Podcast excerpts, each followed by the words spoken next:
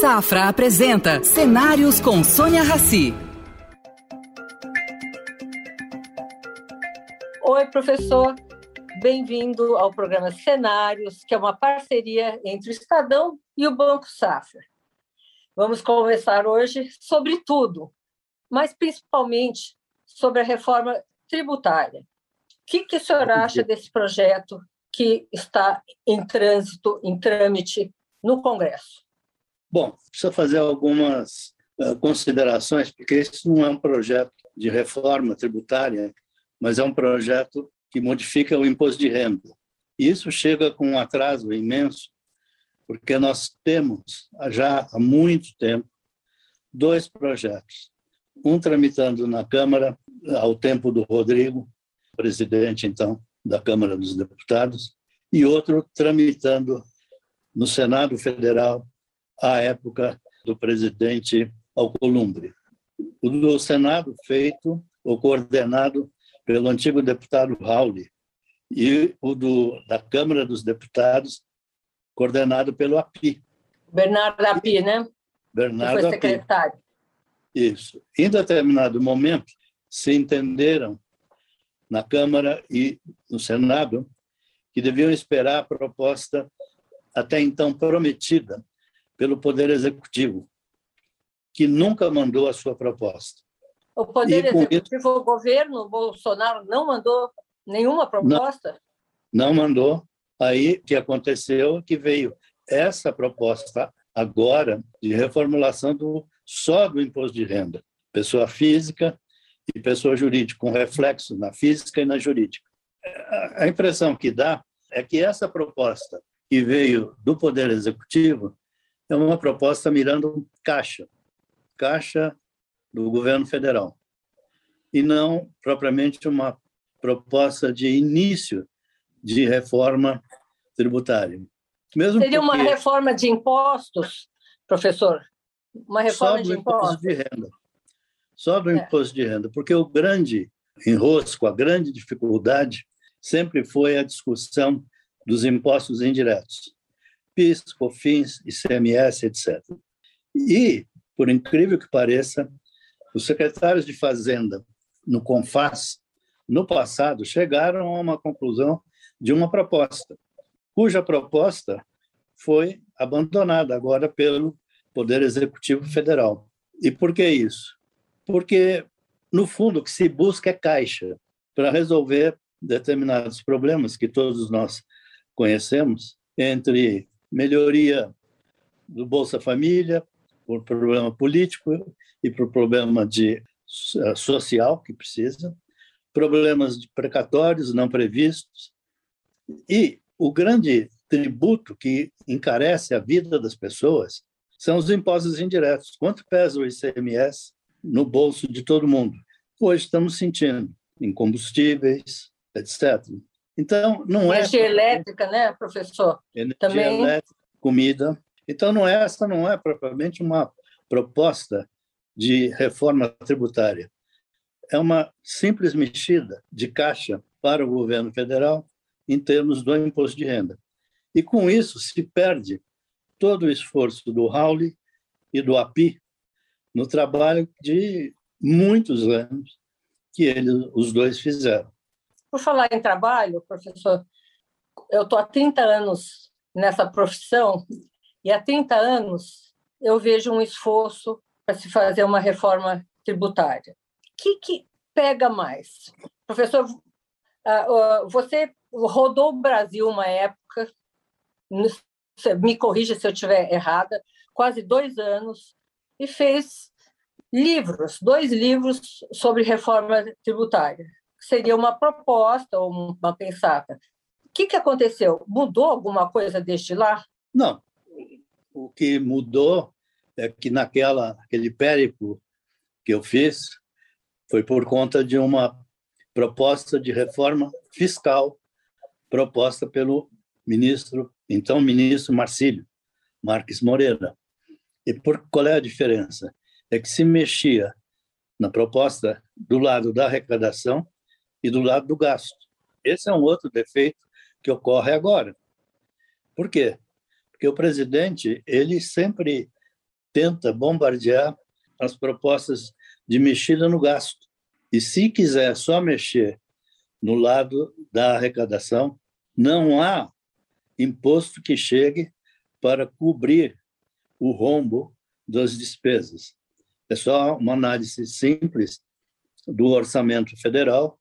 Nós vamos ver que não existe quase capacidade de investimento e não existe capacidade para pagar as dívidas da União com precatórios, por exemplo, e não existe, ao longo prazo, capacidade para pagar as aposentadorias das pessoas.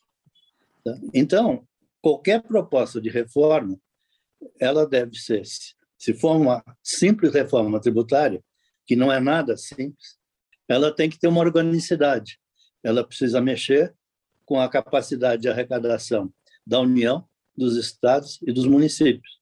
Enquanto não levar tudo em consideração, e só levar em consideração agora a proposta do imposto de renda, que mexe com incentivos fiscais ou com distribuição de dividendo da pessoa jurídica para a pessoa física, isso aí é um mero band-aid, band-aid pequenininho. Certo?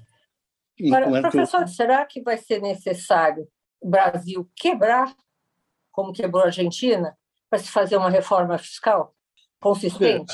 Quando o país está quebrado, não é o melhor momento para você fazer uma reforma, porque, de um lado, você vai ter uma série de despesas eh, constantes e necessárias do governo, com direitos adquiridos, e, de outro lado, você tem vai ter a falência arrecadatória da União dos estados e dos municípios. O que ocorre é que uma reforma fiscal ela tem que se analisar só o lado da receita, ela tem que levar em consideração dois conflitos fundamentais.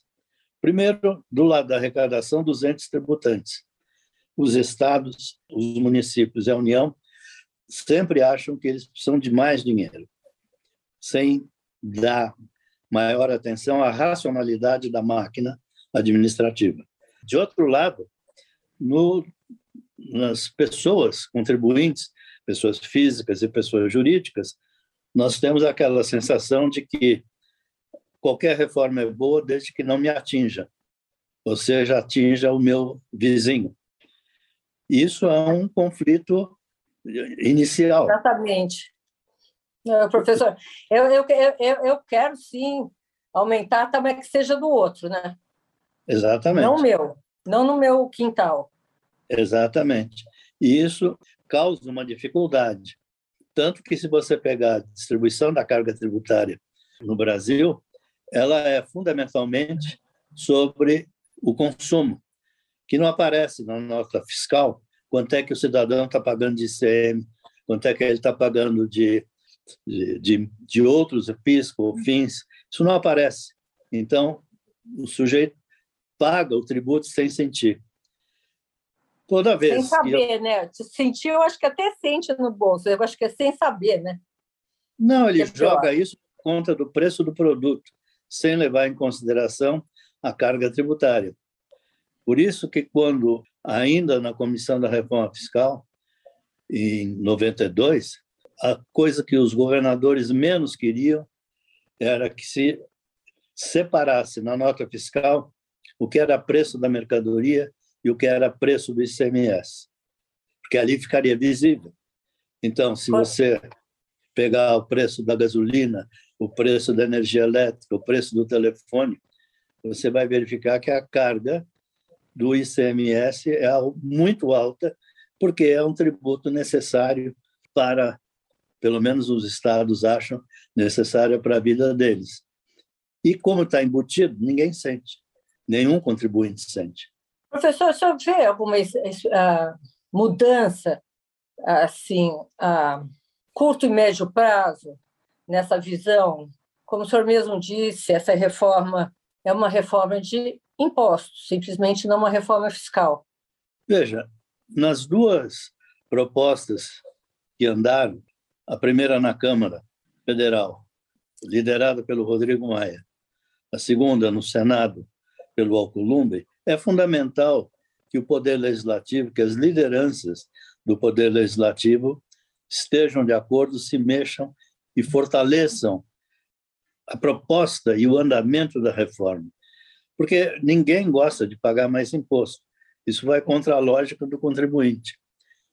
Os estados e municípios da União querem cada vez mais dinheiro, porque eles julgam que eles precisam de mais investimento ou melhorar salário de polícia, de professor, mais dinheiro para a saúde, etc. Então, esse, aquele esforço que foi feito pelas propostas uh, Raul no Senado e a PI na Câmara dos Deputados, ela andou. Ela andou e só parou porque o legislador federal resolveu esperar a proposta que o governo federal, o executivo, estava dizendo que ia mandar. E aí perdeu o momento. Mudou o presidente da Câmara, mudou o presidente uh, uh, do Senado, as lideranças também mudaram, e agora é vida nova e começar de novo. Certo? Olha, professor, uma vez eu ouvi do ministro Domingo Cavallo, ministro argentino, uhum. É, uma, uma frase que eu considerei bastante pertinente na análise sobre o Brasil. Eu perguntei para ele, ministro, qual é a grande diferença entre o Brasil e a Argentina? Ele me falou: simples. Ustedes têm el samba, vocês têm o samba, e nós outros temos o tango. Nós temos o tango. Quando afundamos, afundamos. Vocês nunca vão muito arriba e nunca caem abaixo.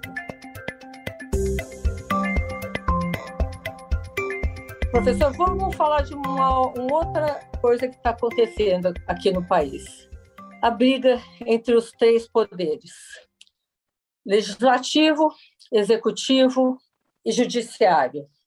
A semana retrasada, né, acho que 10, 15 dias, houve um grande embate entre Bolsonaro, o ministro Alexandre de Moraes, enfim, acabou numa carta cujo ex-presidente Temer ajudou a redigir, e as coisas aparentemente se acalmaram. Aí, de novo, eu lembro do ministro Cavalo. Quando vocês nunca afundam e nunca vão mulher arriba. Quer dizer, não foi para o buraco como todo mundo imaginava. O que, que o senhor imagina? Eu imagino que talvez este seja um problema mais sério do que da reforma tributária, porque essa é uma briga de poder. Enquanto a reforma tributária é uma briga de poder entre os órgãos tributantes e os cidadãos pagantes. É uma, uma briga de caixa, né? Exatamente. A briga de poder entre os, o, vamos chamar assim, para simplificar, entre o executivo, o legislador e o juiz, essa é uma briga mais complicada porque aí é poder bruto que está em jogo. E isso nasce fundamentalmente, ou com mais intensidade, a partir da Constituição de 88. Esse ativismo judicial, vamos começar pelo judiciário. Esse ativismo judicial começa a partir do texto constitucional de 88, quando a Constituição coloca uma série grande de princípios que são que seriam esses princípios? São comandos abertos, comandos nebulosos, comandos que trabalham na neblina. Exemplo: conceito de utilidade pública, ou conceito de segurança de saúde do cidadão, ou segurança de transporte da cidadania. Então vamos pegar o primeiro exemplo em que o que seria interesse público pelo qual o juiz, ao julgar determinado processo, possa estabelecer qual seja o conteúdo desse princípio. Ou seja, quando é que a situação dá ao juiz o direito de preencher esse princípio e dizer que isto é de interesse público e isto não é de interesse público. Nesse momento, o juiz assume um papel de legislador. porque a decisão dele, em instância final, tem que ser cumprida. Portanto, ele estabeleceu uma lei dentro do princípio. Isso como vem. Como era antes? Como é que eu estou curiosa? Como que era antes de 88? Como é que funcionava? Antes do, antes do poder judiciário, ele era muito mais seguidor do, da regra, da lei, da regra contida na lei, da regra contida na Constituição e da regra contida na regulamentação. Ocorre que a Constituição de 88 ela estabeleceu uma série de situações, de princípios que dizem isto será objeto de regulamentação por lei complementar.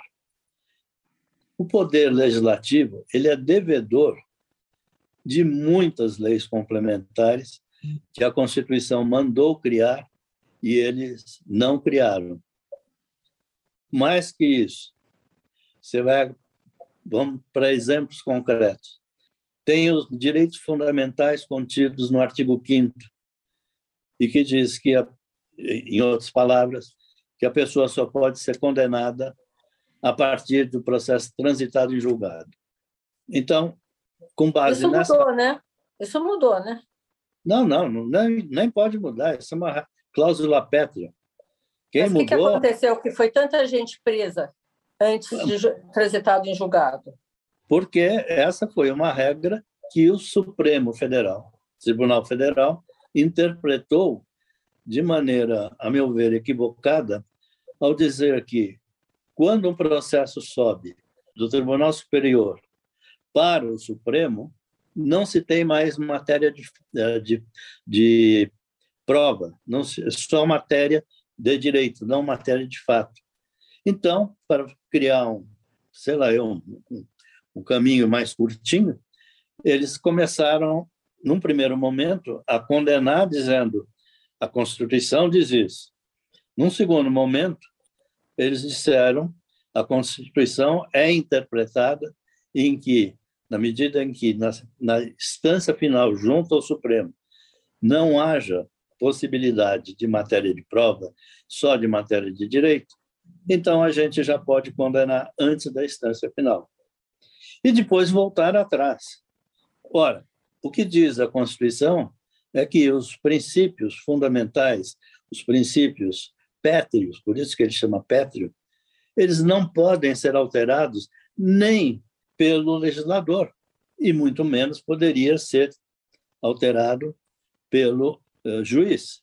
Quando a Constituição, outro exemplo, quando a Constituição diz que compete exclusivamente ao presidente da República nomear e demitir seus ministros, houve uma situação, em passado razoavelmente recente, que uma pessoa foi nomeada como ministro do Trabalho. E como tinha dois processos na Justiça do Trabalho, o Supremo resolveu que, em prol da moralidade da gestão pública, essa pessoa não poderia ser designada como ministro. Ora, você tem, de um lado, um comando concreto que diz é competência do presidente da República nomear ou demitir e demitir seus ministros. E, de outro lado, eles pegam, pegaram um, um conceito, um princípio né, abstrato da moralidade da gestão pública para derrubar uma regra. Ora, nós vamos encontrar pessoas que defendem um lado ou defendem o outro. Mas o que resta de concreto é que fica confusa a aplicação do direito constitucional. Virou bagunça. Virou uma bagunça. Eh, professor, a próxima pergunta. E agora? Veja, virou uma bagunça, mesmo que essa bagunça tenha sido produzida com a melhor intenção por parte do juiz. Então, você pega, por exemplo, como consertar essa bagunça. Aí, fundamentalmente, é um trabalho do legislador. Projeto de lei de Câmara, projeto de lei do Senado, projeto de lei complementar da Câmara ou do Senado. Certo? Mas ou seja. Seriam contra a Constituição seriam complementares não, não. à Constituição? quem é o mais adequado em termos de divisão de poderes entre o legislador e o juiz, para criar, através de lei, determinadas situações em que ele adequa, limita aquele comando. Quem é melhor legislador, o juiz ou o legislador? Essa é a grande pergunta. Por quê? Porque quer o legislador, quer o juiz, eles erram, pode errar. Errar é humano. Então, se você pegar, por exemplo, um caso um, emblemático, aborto, quando a nossa a decisão do nosso Supremo, que eu moralmente concordo com a decisão, porque para mim a questão de aborto é muito mais ligada ao pai, ou à mãe, ou só à mãe, e não é uma questão de Estado regular, mesmo porque o juiz sentencia, o Estado regula, e depois esquece aquela criança. Pois bem, no normativo constitucional brasileiro, nós copiamos uma decisão do Supremo Tribunal americano, norte-americano, em que a competência para legislar sobre aborto não era federal, é dos estados. Só que o Tribunal Supremo, Tribunal, avocou isso para o seu poder para si para si, resolvendo que o aborto não era crime em determinadas circunstâncias. As mesmas circunstâncias que nós copiamos aqui quando o Supremo julgou a questão do aborto. Essa os estados, os estados do, na, essa decisão do Supremo Tribunal Federal que criou um precedente, que copiou esse precedente do direito norte-americano, cujo direito norte-americano, ou decisão da Suprema Corte norte-americana, está sendo alterado hoje, como alterou. Por quê? Porque mudou a composição do Supremo americano. O Supremo norte-americano hoje é mais, a maioria é conservadora. E o que, que eles fizeram? havia uma reclamação do estado do Texas isso é coisa de um mês atrás, dizendo que a regulamentação da possibilidade de haver ou não haver aborto era problema inerente aos estados da federação. E o Supremo aceitou. No momento que o Supremo aceita isso, a lei anti-aborto do Texas passou a prevalecer. Qual a segurança que o cidadão brasileiro pode ter? em relação às regras. Sempre existiu na parte empresarial, eu sempre cobri muito isso, a insegurança jurídica de se investir, insegurança jurídica de se ter um imóvel que o inquilino fica sem pagar um ano e você não pode reaver teu imóvel. Existem várias inseguranças nesse sentido. Agora, ah, você está me dizendo que a insegurança mais geral, uma, insegurança sobre aborto, também pode ser modificada, pode. assim, por um Estado. Pode. Na legislação... Professor, está me deixando insegura. Veja, na legislação, eh, na Constituição americana, o aborto, o caso de saúde, é competência dos estados. No Brasil, a competência do governo federal, do legislador federal e do Poder Executivo Federal e do Poder Judiciário Federal. Mas se algum governador quiser trazer isso para si de volta, consegue? Não, porque a lei penal, como todas as leis, a lei penal, civil, comercial, etc., é de competência federal. E isso nasce de uma separação oposta. Os Estados Unidos nasceu de um país confederado que depois de muita luta as 13 colônias não, não uniu não. As 13 colônias entregaram determinados poderes à União e remanescendo com todos os poderes não entregues, não expressamente entregues, permanecem dentro do campo de competência dos estados. Por isso que nos Estados Unidos você tem direito penal por estado, você tem direito comercial por estado. Você tem código de valores Isso seria uma boa opção para o Brasil?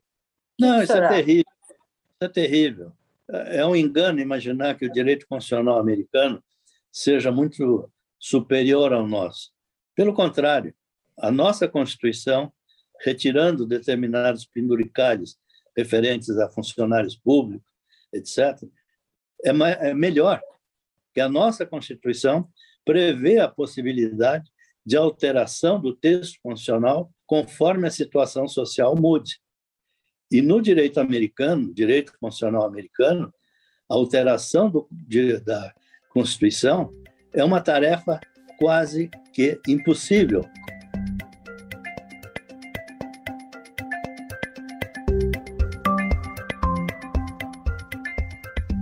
Queria também voltar à, à reforma tributária e falar sobre um setor que o senhor conhece bem, né? que é o mercado financeiro. Dividendos são ou não tributáveis? Significam uma bitributação ou não? não primeiro que a Constituição tem algumas hipóteses de bitributação. Sobre a mesma transação econômica, você paga IPI e CMS. E, no passado, a tributação de dividendos distribuídos já existiu. O que está em discussão é se saber se é melhor tributar os dividendos na expectativa de que a empresa mantenha a maior parte do lucro dentro dela para reinvestir, porque a tributação para os acionistas é onerosa, ou se é melhor para estimular o mercado de capitais, as aberturas de capital, tá? a participação popular no mercado acionário, se é melhor distribuir dividendo. Aí é uma conta. Na sua opinião, como jurista, isso não é um qual problema, seria o melhor? Não é um problema legal, eh, ao fim e ao cabo. Esse é um problema econômico.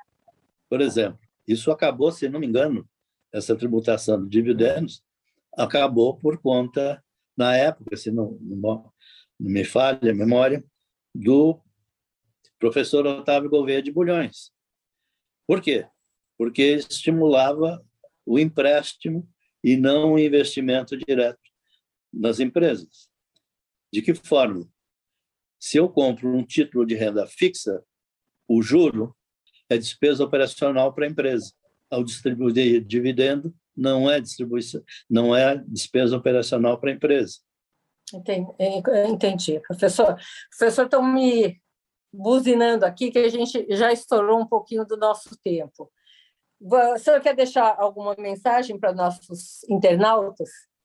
Não, eu acho que este é um momento, enfim, fazendo do limão uma limonada, este é um momento extremamente importante, relevante, para nós atacarmos também, começarmos a discutir, não apaixonadamente, mas discutir uh, politicamente a divisão de poderes entre a União, os estados e os municípios. Por quê?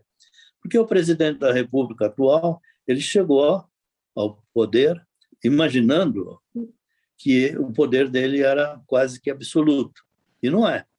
O legislador utilizou essa impressão, alguns legisladores, para participar de uma gestão conjunta entre executivo e legislativo, o que é mortal, porque o legislativo perde a sua uh, identidade se ele majoritariamente participa do executivo. E o juiz, que foi a única força que sobrou, independente, também ele precisa saber dos seus limites para evitar situações como aquelas que aconteceu com o antigo presidente do Senado, que ele teve uma decisão do Supremo afastando-o do cargo e ele chamou a imprensa, televisão, recebeu o oficial de justiça e disse: não vou cumprir.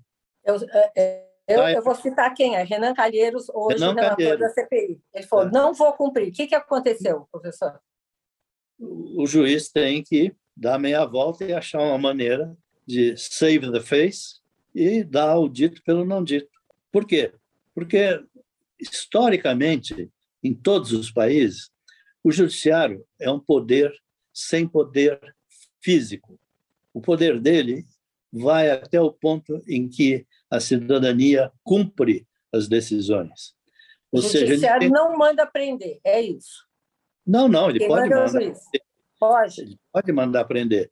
Mas o que acontece se a população, na sua grande maioria, não cumpre? O que, que ele vai fazer? Vamos pegar o exemplo unitário do caso do então senador Renan, ainda hoje senador. Se ele dissesse não cumpro, o que, que o Supremo poderia fazer? Mandar a sua segurança brigar com a segurança do Senado? Não, é ridículo. Ou seja, o juiz tem que ter muito claro a, o limite da sua força, que é uma força moral. E se é uma força moral, essa força tem que ser construída. Ou seja, o juiz não é político, não pode ser político. O juiz não fala fora dos autos, ou seja, ele passa a construir a noção perante o público de que ele é um ser não neutro, mas ele Isso está... deveria ser uma lei, professor? Deveria ser uma lei? Não, eu acho que era só constar das regras do próprio Poder Judiciário. Mas é que, normal, algumas vezes, eles não obedecem nem às suas próprias regras. Por exemplo, pedido de vista. Existe um prazo para devolver o processo. É cumprido? Não, não é. Outra hipótese que surge: o juiz não deve falar fora dos autos, porque isso, o falar fora dos autos, implica em que ele assuma posições que não devem ser tomadas a não ser no próprio processo. O juiz pode participar de atuação política? Também não deve, porque isso tudo retira prestígio. E o juiz vive fundamentalmente de prestígio, na medida em que ele, desde a discussão na Constituinte Americana de 1700 e tanto, do século XVIII, que o Poder Judiciário é fraco. Ele cria a sua fortaleza pelo exemplo. Certo? Olha, professor. Não, democracia é Enfim, é difícil. A mas tirania é pior a ainda. Esperança. A esperança. Claro que há. A esperança. Claro então, ah. as coisas ficando mais transparentes e, e mais óbvias. O Por cidadão ficando que... mais consciente. Temos... Por isso que eu acho que esse é o momento ideal para chamar as pessoas que queiram discutir esses problemas e comecemos a botar isso ao público. Discutir. A Constituição é perfeita? Não, não é. Ela deve ser modificada? Pode ser que sim, pode ser que não. Em que pontos? Tudo que está dentro da Constituição é matéria constitucional? Não é. Certo? Quer dizer, é constitucional porque está na Constituição, mas colocaram na Constituição, na discussão da Constituinte 87 e 88, porque pessoas sabidas resolveram colocar dentro da Constituição, porque para mudar é muito mais difícil e, portanto, os direitos deles ficam garantidos. Ou seja, atrás de tudo isso, temos nós, seres humanos. É isso que eu falíveis, dizer. Imperfeitos, voláteis, honestos, não honestos. E aí é, somos nós, é a raça humana. Aí, nesse ponto, para voltar para aquela sua colocação, é que, na realidade, para aqueles religiosos, eu acho que existe um erro de Deus na planta ou no blueprint que ele fez de nós, seres humanos. Então, nós temos que conviver com as nossas virtudes, fraquezas, coisas boas, coisas ruins, e assim a humanidade vai. Você pega a maior a democracia participativa, não gerou um Donald Trump? É, professor. Sem comentários. Eu vou agradecer aqui essa nossa essa aula que o senhor nos deu. Muito obrigada. Espero vê-lo outras vezes aqui com as reformas e as coisas que o Brasil precisa andando com mais celeridade. Vamos. Namastê. Okay. Namastê. Obrigada. Obrigado a vocês. Tchau, tchau. Um abraço. Tchau, tchau. Oferecimento Safra. O Safra te convida a pensar. E daqui para frente? Estar onde se sente seguro, onde valores importam. Esse é um bom lugar daqui para frente. Daqui para frente, repense seus investimentos e conte com os especialistas do Safra. Abra sua conta e invista Safra. Saiba mais em safra.com.br.